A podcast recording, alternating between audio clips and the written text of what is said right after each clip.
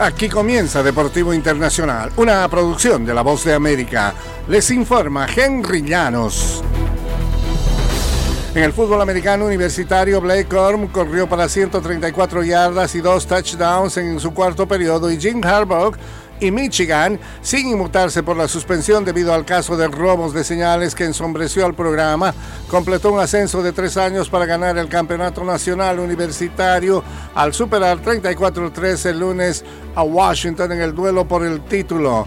Los Wolverines sellaron su primer título nacional desde 1997 cuando Corum, quien anotó el touchdown de la victoria para vencer a Alabama en la semifinal del Rose Bowl, avanzó desde la yarda 1 a 3, 37 minutos del final para que Michigan se fuera arriba por 21 puntos que desencadenó que cantaran la tradicional The Victors de la universidad.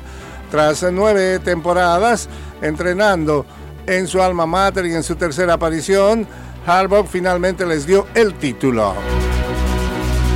Y la campeona de Wimbledon en el tenis, Marqueta Bondrusova, se retiró este martes del torneo internacional de Adelaida debido a un problema en la cadera cinco días antes de que comenzara el abierto de Australia en Melbourne.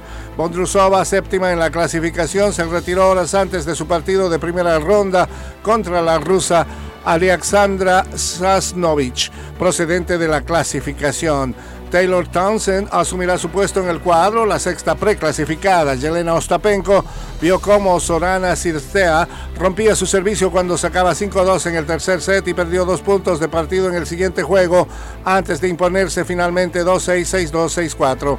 La campeona de Roland Garros de 2017 se enfrentará a Caroline García que derrotó 6-4, 1-6, 6-3 a la local Tyler Preston que accedió al torneo con un comodín.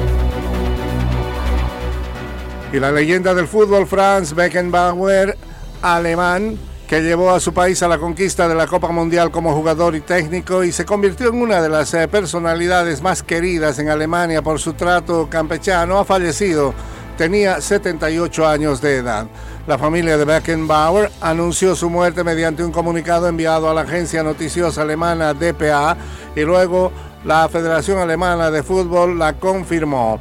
Con profunda tristeza tenemos que anunciar que mi esposo y nuestro padre Franz Beckenbauer falleció en paz mientras dormía ayer domingo rodeado por su familia, dijo la familia.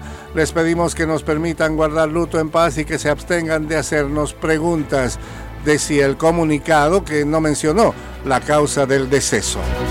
Y hasta aquí, Deportivo Internacional.